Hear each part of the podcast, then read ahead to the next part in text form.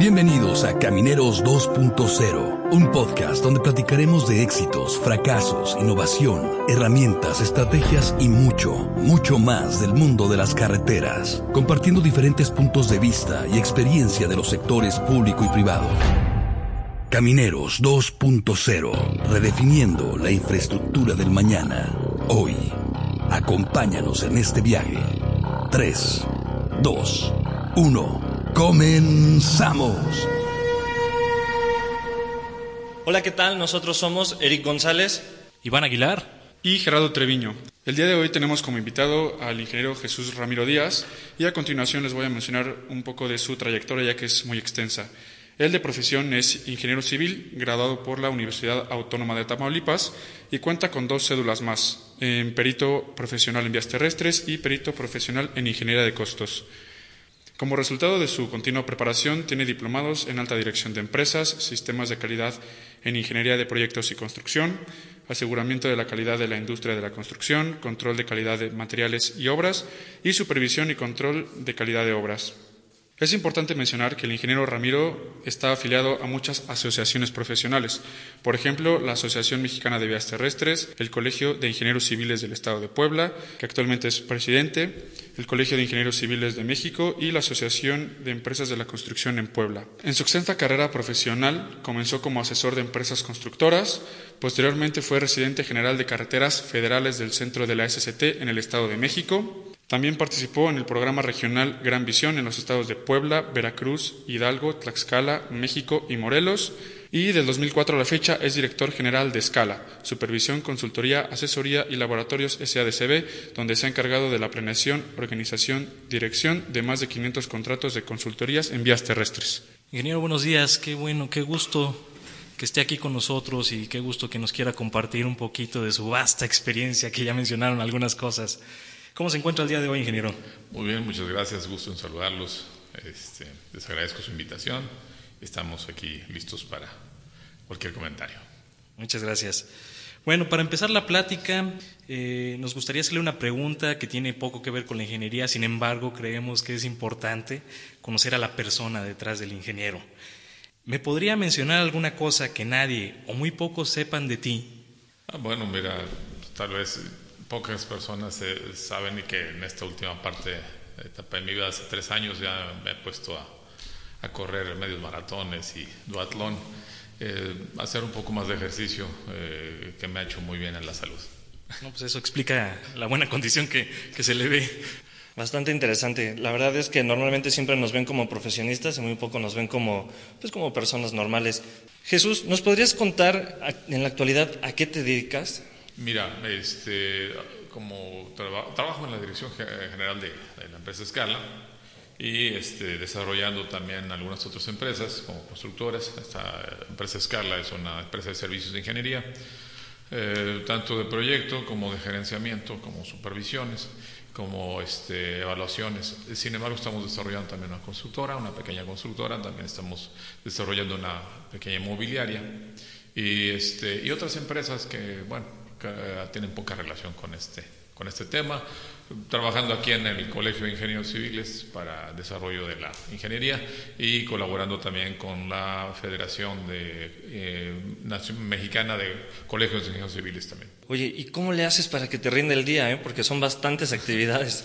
Mira, este, pues primero, eh, siguiendo ahí ya al espacio de 25, 30 años, eh, una planeación general de de la vida de uno, que debe de pensarse en los proyectos y metas que uno tiene que desarrollar desde cinco años, después de traerlas al primer año, traerlas al mes, traerlas a la semana, y bueno, este, también eh, buscando buenos colaboradores, buenos este, personas que estén con nosotros para poder este, eh, potenciar nuestro, nuestro desarrollo y bueno, pues atender muchos de los múltiples trabajos que tenemos que hacer esto se me hace importantísimo recalcar la, la, planeación.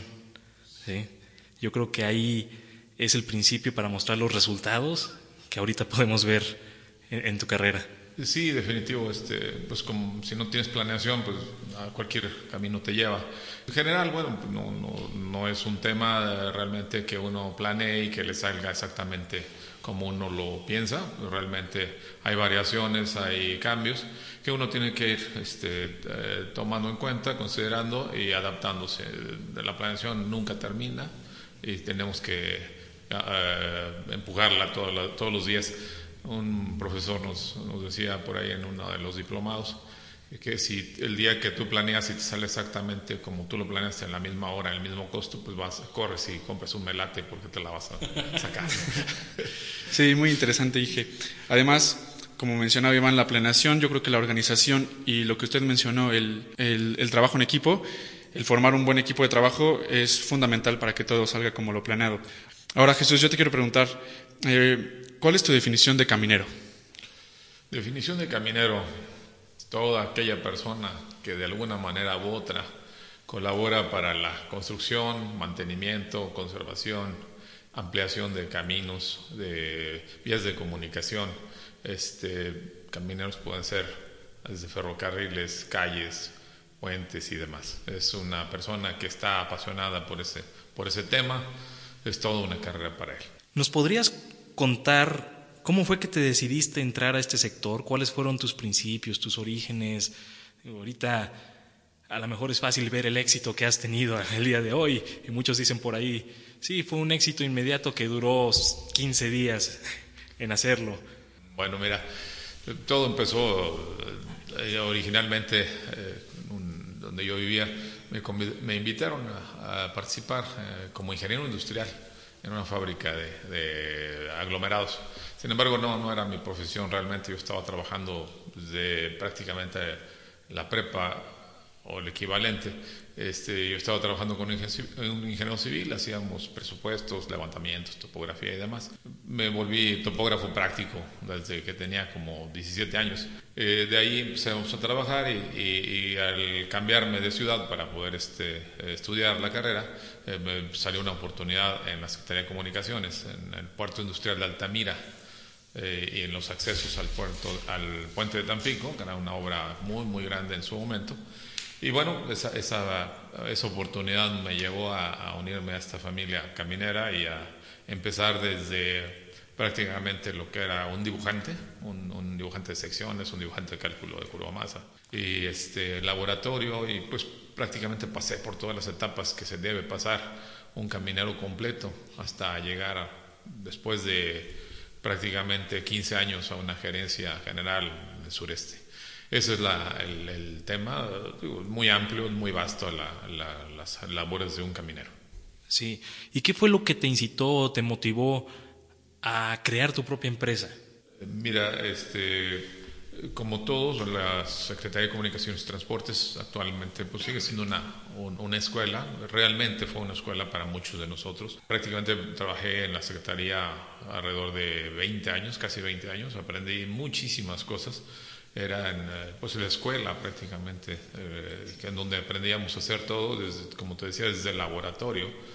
Nos decían a jugar con tierrita en laboratorio, a hacer límites y demás hasta pues prácticamente hacer los modelos eh, económicos para la sustentación de, este, obras en, colaboración, obras público-privadas y este, desarrollar sistemas de control, desarrollar sistemas de mantenimiento y demás, este, y pues hasta innovaciones en materiales.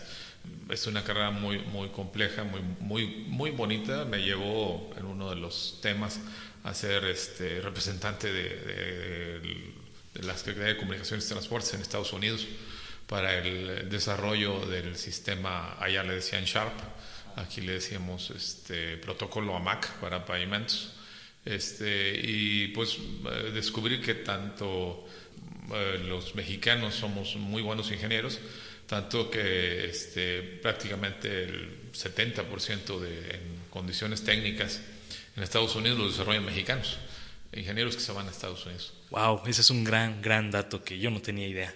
Sí, alguna vez platicando con ellos ahí en la Universidad de Texas, en, este, en la capital, en Austin, conocí a los que desarrollaban los, las fórmulas para asfaltos, que eran mexicanos, eran jarochos, paisanos, y este, pues eh, desarrollaban el tema, eh, hacían sus números, eh, era un buen, un, trabajo.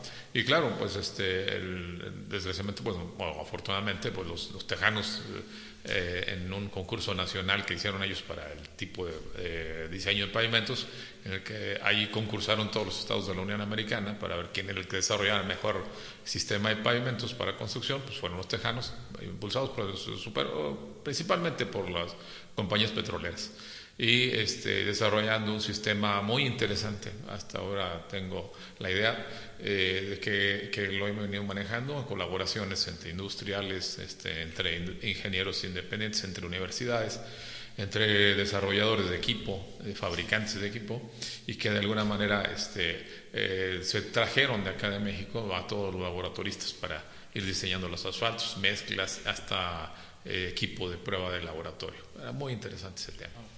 Yo creo que algo que también es muy interesante es que usted es un caminero hecho y derecho, forjado desde muy temprana edad. Y retomando lo que nos estaba diciendo, que realmente coincidimos mucho con usted, que el talento de los ingenieros que nos dedicamos a la infraestructura carretera aquí en México, pues sí es bastante reconocida. Jesús, ¿cuál crees que sea el impacto que como ingenieros dedicados a las vías terrestres generamos en México y en el mundo? Mira, este, es un impacto muy fuerte. Eh, eh, hay que recordar eh, la primera carretera que hizo México para unir el centro de la República con Estados Unidos. fue la carretera que pasaba por Pachuca y llegaba a Monterrey y luego después a Nuevo Laredo. Este, fue una hazaña muy fuerte.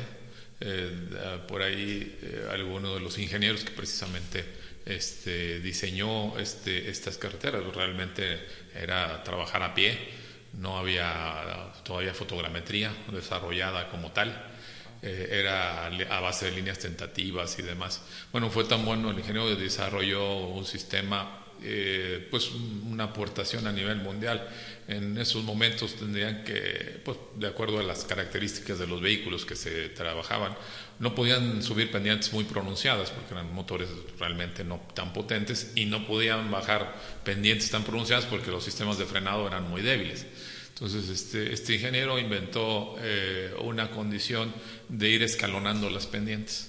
Tanto fue el tema porque pues aquí en México tuvimos que, tuvo que pasar eh, prácticamente la Sierra Madre Oriental, este, ahí en la zona de Hidalgo, eh, que, hizo un, sistema de escalonamiento de pendientes que fue una aportación internacional. De hecho, el ingeniero, no recuerdo su apellido, fue invitado por el gobierno de Francia para que diera un, un, tema sobre este nuevo, pues nueva aportación mexicana. Esto te hablo desde 1930, 1920 aproximadamente. Eh, los ingenieros pues seguimos aportando, como te decía, este, en diseños, aunque pues no trabajemos aquí en México, este, seguimos aportando a, todos los países. Nuestra topografía para el tema de carreteras, pues, véase, por ejemplo, Durango-Mazatlán, el número de estructuras que tiene, número de puentes, número de, túneles, pues hace un, un desarrollo carretero importante a nivel internacional de, acuerdo a nuestra orografía. Y también pues los mexicanos somos muy ingenieros muy, muy, bien apreciados en la Unión Americana.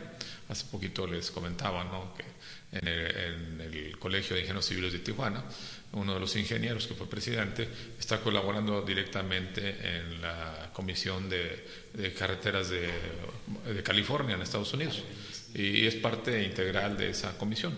Eh, digo, son puntos que a lo mejor eh, nosotros no conocemos, pero que sí son muy importantes para el desarrollo, pues no solamente nacional, sino internacional de nuestro, nuestro, nuestro camino. Claro, claro. Todo, todo eso que nos estás contando, la verdad es que a mí me llena de motivación y de orgullo. Tanto ser mexicano, tanto ser ingeniero, y mucho más ser ingeniero mexicano. Voy a pasar a la siguiente pregunta. Para mí esta es mi pregunta favorita, porque, bueno, ya escuchamos un poco de lo que han sido tus logros, tus éxitos, las cosas que, que has venido de cierta manera llevando a cabo durante tu vida, pero no todo es miel sobre hojuelas o de color de rosa. Entonces, te pediría que nos compartieras cuál fue tu mayor fracaso, por qué las cosas que aprendiste, las lecciones que aprendiste y cómo, cómo lograste salir de eso. Bueno, mira, este, regularmente los fracasos no se comentan, solamente se aprende de ellos. No, bueno, eh, todos los países, eh, incluso los americanos, tienen fracasos muy, muy, muy duros. Eh, le preguntábamos a ellos, bueno, ¿cómo es que alguna vez te ha salido algo malo? Sí, es terrible.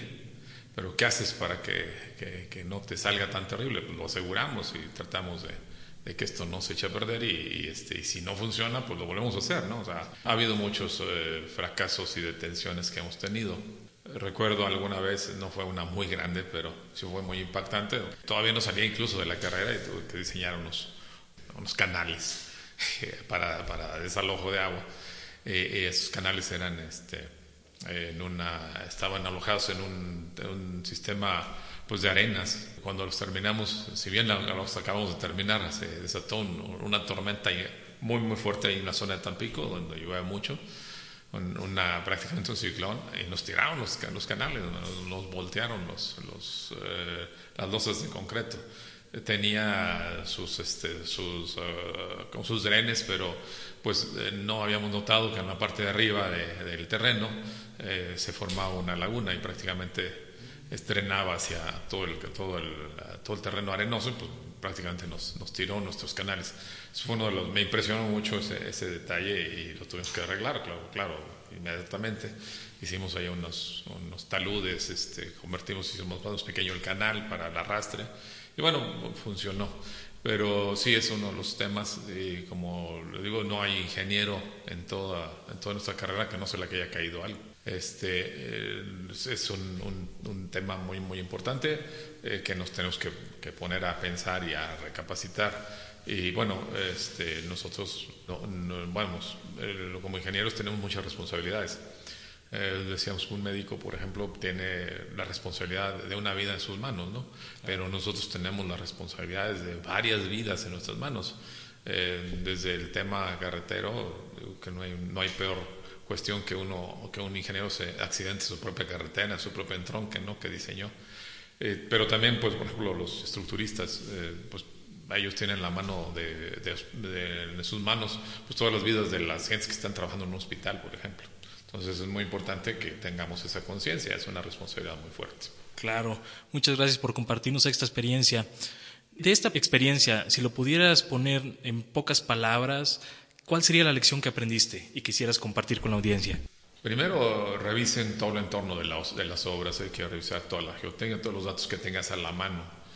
Y utilices todo en tu ingenio, pero sobre todo es que eh, busques gente que te pueda ayudar gente que tenga más experiencia y le compartas para, para que puedas detener o determinar un riesgo potencial este, y detenerlo en su momento para que no te falle. Este, eh, habría que conocer proyectistas, habría que conocer constructores de todo tipo y en esencia es una de las partes que, por ejemplo, en este colegio lo que hacemos. Aquí eh, tengo una pregunta muy común que les hago a todos los nuevos este, integrantes de una empresa. Eh, les pregunto, y te pregunto a ti, te la voy a cambiar ahora, o les pregunto a ustedes, ¿cuánta experiencia tienen en, en, carreteras? Comparado con lo que nos está platicando, es mínima mi experiencia. A pesar de que he estado desde los cinco años, entramos carreteros con mi papá, viendo, de cierta manera aprendiendo, creo que cada, cada obra es diferente, son retos particulares y cada uno consigo mismo lleva un aprendizaje y ciertos obstáculos que se tienen que, que, sobrellevar de cierta manera. Bueno, te voy a explicar. La otra parte de la pregunta es que yo te aseguro que tú puedes tener más de 100 años de experiencia. Si sumas toda la experiencia que te ofrecen las demás personas, en lo particular tengo más de 40 años de experiencia en caminos, yo creo que tu papá dices que también trabajó en esto, pues bueno, seguramente te comparte su experiencia y es precisamente tener esas condiciones. Este, la, ingeniería se ha desarrollado sobre experiencias anteriores. Eh, no partimos siempre desde cero, o partimos desde donde tenemos eh, eh, los antecedentes, la historia y precisamente es lo que tendríamos que buscar que, cómo compartir esas experiencias y eso nos ayudaría a que nuestras obras tengan pues una durabilidad, un servicio pues excelente. Claro, qué bueno que comentas esto, porque ese es uno de los pilares de los que ha nacido este movimiento de Camineros 2.0 y por supuesto el Colegio de Ingenieros del Estado de Puebla, es, es juntar esas visiones y como bien dices Jesús, el poder aprender de las experiencias de los demás nos da automáticamente una experiencia de 50, 100 años. Muchas gracias. Es una gran lección realmente cómo puedes juntar la experiencia de todos y con eso pues ya te da un panorama más general. Jesús, muchísimas gracias por este flashback que nos pudiste hacer en tu vida. Ahora queremos platicar del hoy. ¿Cuál crees que sea el reto más grande con el que te enfrentas día a día en tu posición actual? Mira, eh, el reto es desarrollar liderazgos, desarrollo de liderazgos en los ingenieros. Los ingenieros creemos que, pues, que la ingeniería se basa en rayas, números, teorías, este, elementos finitos y demás.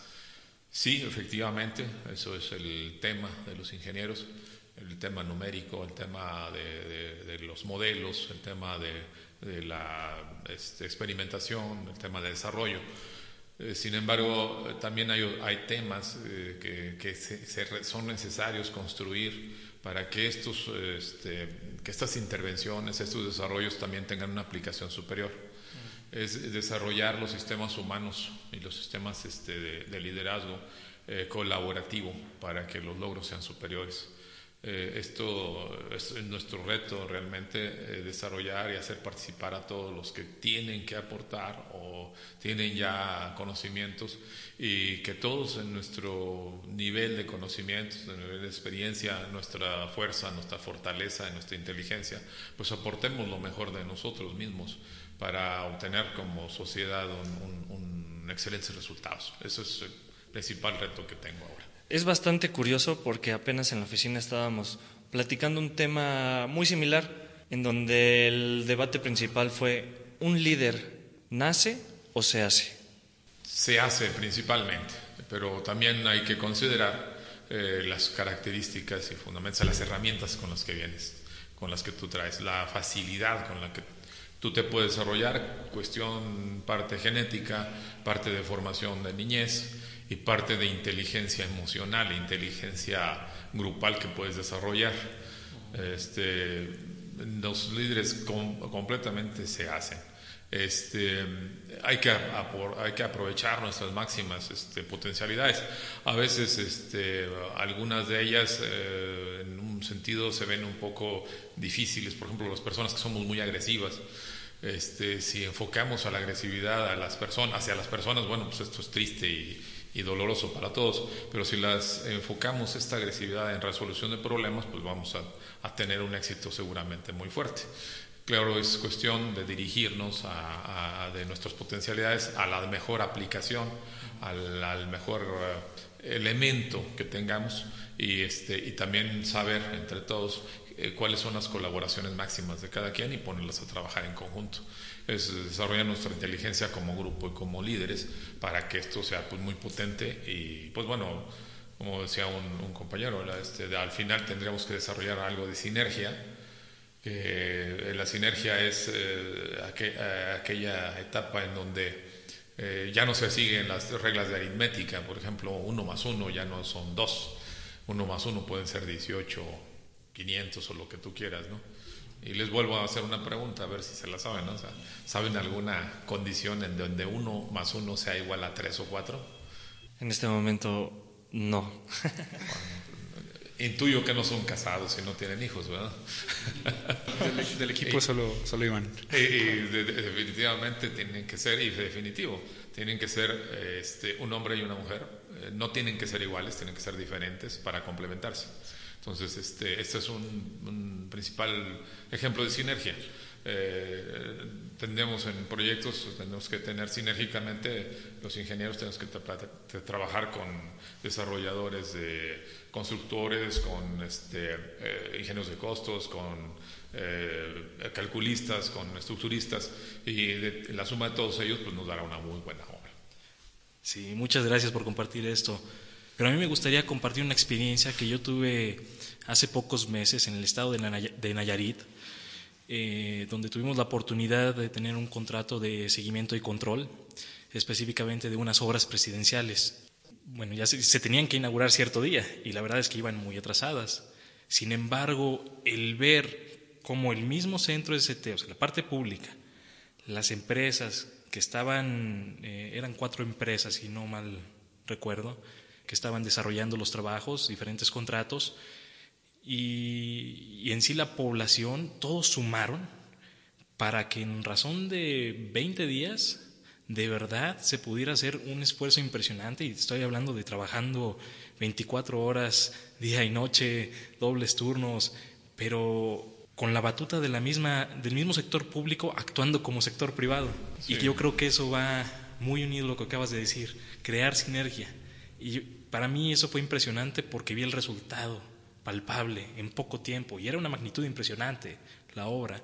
Entonces, me uno contigo en eso y ojalá nuestro auditorio pueda de verdad llevarse esto como, como un aprendizaje, como de verdad algo que debemos practicar en el día a día y sobre todo en nuestra industria. Sí, definitivo. Este, yo lo que aprendí, parte de lo que aprendí en el sector público, este, era que debíamos unir esfuerzos en el sector público, los funcionarios, con todas las, todos los elementos que, que sumaban en, en, los proyectos, ¿no? y una interacción pues muy rápida, una comunicación muy efectiva y apoyo entre todos para que esto pudiera darse. Un desarrollo de las carreteras pues conlleva desde planeación, desde proyecto, el derecho de vía, la liberación, la ejecución, las modificaciones, este, vamos, eh, los proyectos eh, de carretera, por ejemplo, pues, tú sabes que la tierra no tiene palabra de honor. haces tus sondeos cada 500 metros y a los 200 te, encuentras un, una, un manantial, un venero, y pues lo tienes que resolver de alguna manera. Y eso es una modificación del proyecto. Entonces, este, eh, pues es una suma entre todos y también eh, una pues, eh, flexibilidad en la, en la forma de pensar. Eh, no ser condenatorios en cuando encontremos una dificultad o una modificación, un error o un, cambio que se deba hacer.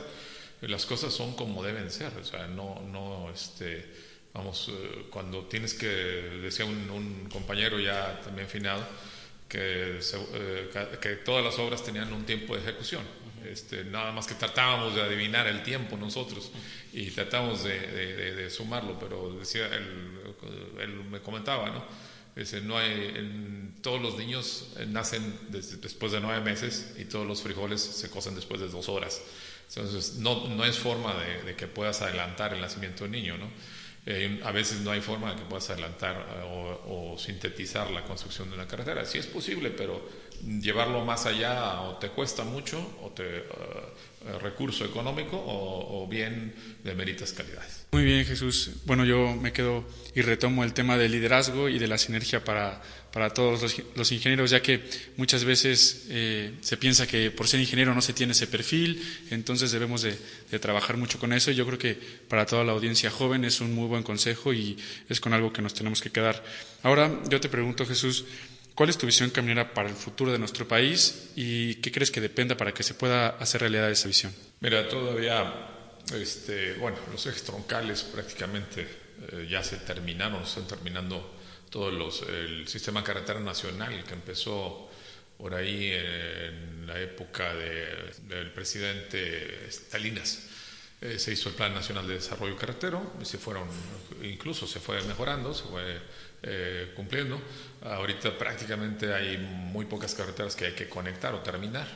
Este, no podemos imaginarnos, ahorita ustedes son jóvenes, pero imagínense que les quitaran el arco norte, que les quitaran la sí, sí me acuerdo. Guadalajara, la Morelia Guadalajara, que, que, les hayan quitado este o que les quitaron aquí la, el siglo XXI para salir o, la carretera que va a Oaxaca o la carretera que va a, Acapulco. ¿no? Este, todo el sistema carretero en Puebla, por ejemplo, tenemos un, es un centro eh, logístico muy fuerte. Todo tenemos a, casi menos de tres horas todas, varias capitales de los estados, el Distrito Federal a, dos horas, un aeropuerto a dos horas, bueno, todos estamos aquí. Eh, es un muy buen, muy buen tema de logística central, este, pero no podemos eh, pensar en, en una este, en este desarrollo sin las carreteras que ya se, plantearon.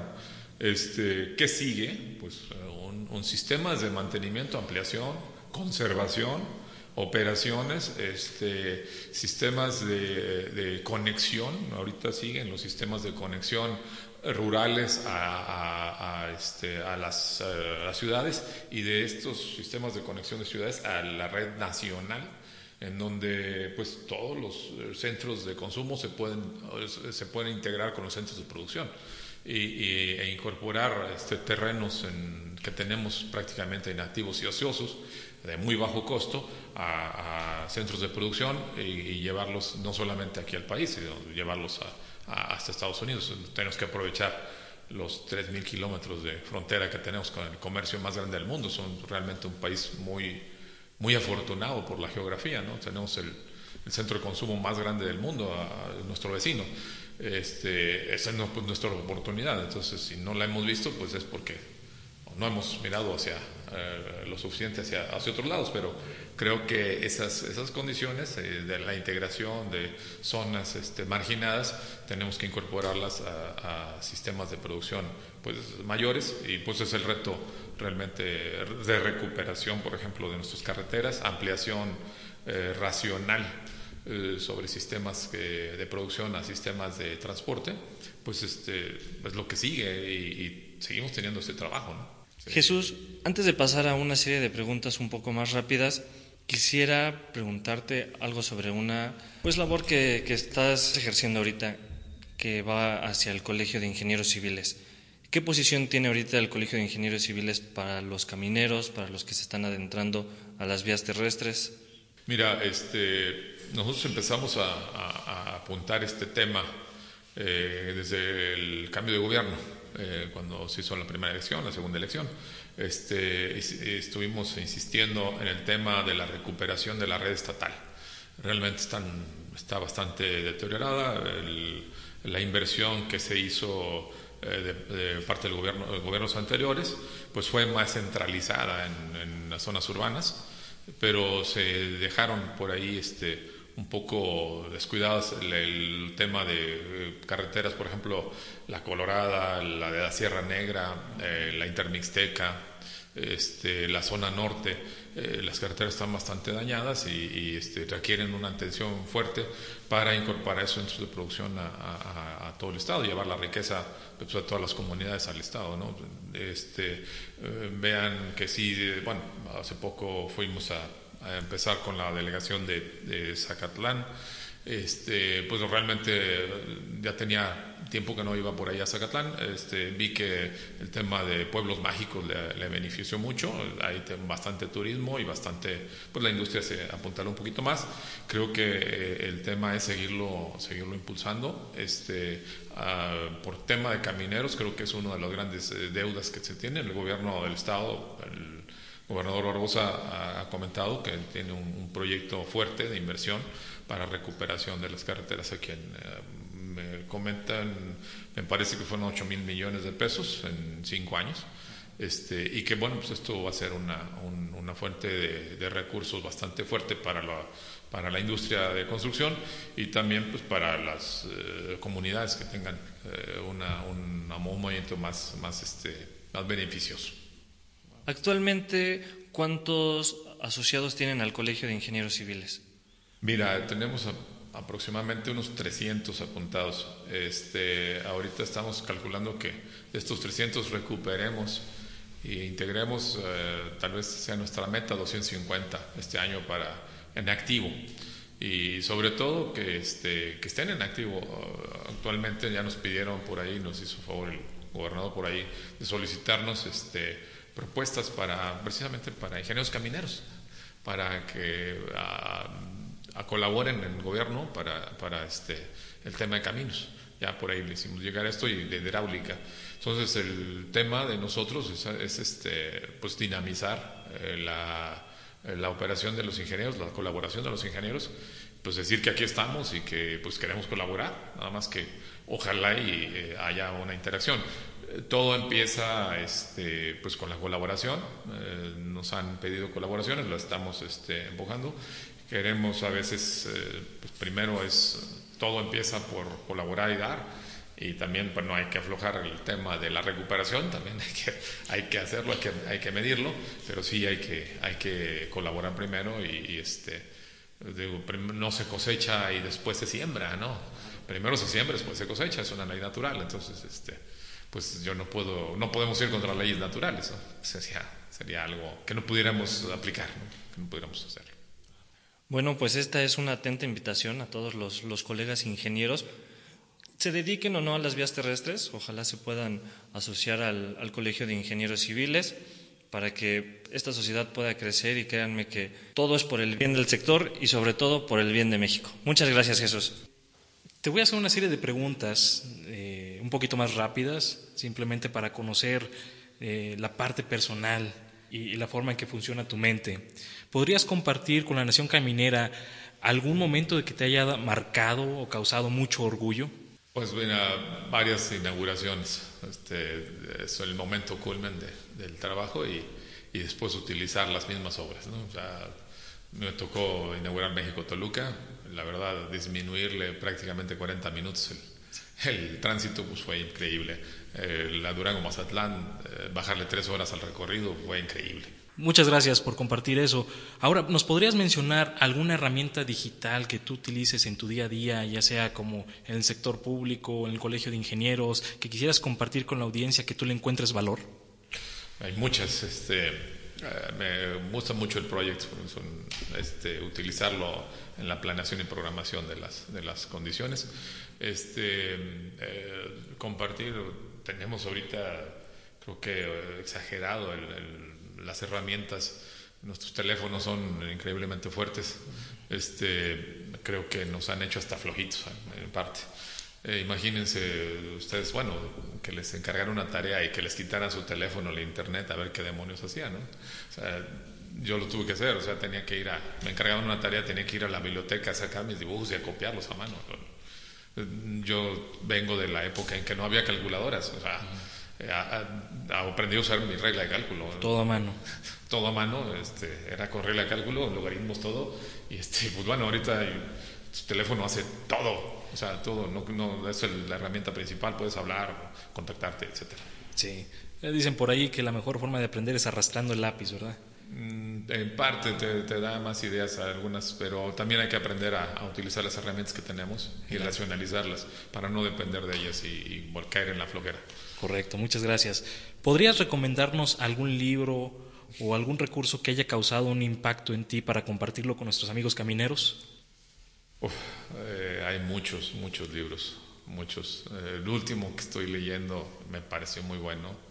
Eh, se llama que este, La naturaleza humana. Es de Robert Greene. este autor de las estrategias de la guerra, las leyes del poder, el arte de la seducción, y últimamente he estado sacando esta de, las leyes de la naturaleza humana. Realmente es un libro muy bueno para, para eh, ver naturalmente el desarrollo del liderazgo, eh, ver naturalmente la aceptación de las personas y, este, y, enfocarnos en un liderazgo objetivo, práctico, a veces no tan dulce, no tan este, eh, como te diría, ideal, sino más bien rudo, rústico, pero así es la naturaleza humana. Ok, muchas gracias. ¿Qué le dirías a las nuevas generaciones camineras que apenas están dando sus primeros pasos en la industria, además de inscribirse en el Colegio de Ingenieros? Mira, eh, tengo un sobrino que, eh, bueno, no es muy inteligente el hombre, es estructurista y, agarró, bueno, estuvo trabajando por aquí con la empresa que, que, diseñó el museo, construyó el Museo de Sumaya y después este, consiguió contratos en, en, este, en Arabia. Se fue a, estuvo trabajando allá en, ¿cómo se llama? En, eh, las construcciones este, de la nueva ciudad de, ¿De Dubái. Eh, de Dubái. Y pues se iba y regresaba, ¿no? O sea, realmente este, sus experiencias y, como un ingeniero, pues, eh, bueno, de Monterrey, pero agarra muy rápido el barco y pues en 3, 4 años pues, se fue a Arabia, estuvo trabajando, eh, trabajó para ambos petroleros, para, para este, temas de desarrollo de ciudades. Y, este, y bueno, pues sigue siendo muy joven, es mi sobrino. Entonces este, digo, no, oye, tienes una oportunidad increíble. Ahorita con tantas cosas que tenemos, pues la forma de salir a, de salir a cualquier lado y, compartir nuestras experiencias y nuestro trabajo, pues es muy, muy dinámico. Eh, cómo le hacemos para integrar todo este conocimiento y cómo le hacemos también para colaborar en, en, nuestras ciudades y en nuestras, eh, pues, nuestras pequeñas estancias, ¿no? siendo un ingeniero internacional. Claro, la globalización, la globalización de nuestra industria, que muchas veces yo creo que como ingenieros no, no alcanzamos a visualizar lo que podemos hacer mucho más allá de nuestras fronteras. Oye Jesús, y ahora yo te quiero preguntar cuál es la mejor forma para contactarte, si, si alguno de, de, nuestra audiencia tiene alguna pregunta, comentario o simplemente quiere saber más del tema, ¿cómo, cómo se puede poner en contacto contigo? Mira, en el correo de jesús-ramiro24 arroba hotmail.com, ahí es, pues, es mi correo particular para quieren hacer algún contacto. Muchísimas gracias Jesús. Pues bueno, esto fue todo. Jesús, no sé si quisieras agregar algo más. Agradecerles la oportunidad eh, de este gran trabajo que están haciendo, felicitarlos, porque la verdad este, cuando me comentaron la idea me encantó y, bueno, pues es un, es un tema eh, práctico, accesible para todos los ingenieros. Felicitarlos por este, por este movimiento y pues bueno, ahí a las órdenes para los contactos que sigan, ¿no? este, para que sigan ustedes colaborando. Y también gracias a ti por hacerte este espacio en tu agenda.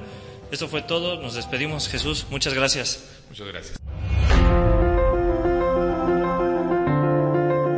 Gracias por acompañarnos en otro episodio de Camineros 2.0. Ayúdanos a redefinir juntos la infraestructura del mañana, compartiendo hoy este capítulo y dejándonos sus comentarios. Síguenos en redes sociales como Camineros 2.0. Y no olvides suscribirte para recibir notificaciones de nuestros próximos episodios. Hasta la próxima.